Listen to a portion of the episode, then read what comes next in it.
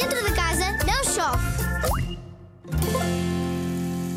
Olá, uh, se calhar por esta altura já a minha voz, espero eu, já sabem que a minha voz corresponde à Isabel Stilwell, jornalista, escritora, uh, mãe de três filhos, avó de oito netos e, aliás, muitas raparigas e só dois rapazes, mas de qualquer maneira, de oito netos.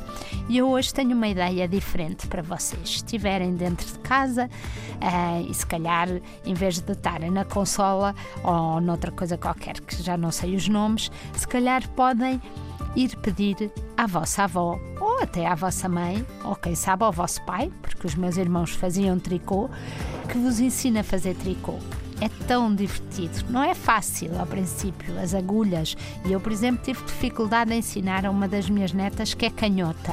Mas é tão giro poder fazer um cachecol para este inverno e sabe tão bem de uma linha que é só um fio conseguir fazer alguma coisa é, que se pode usar, que se pode vestir.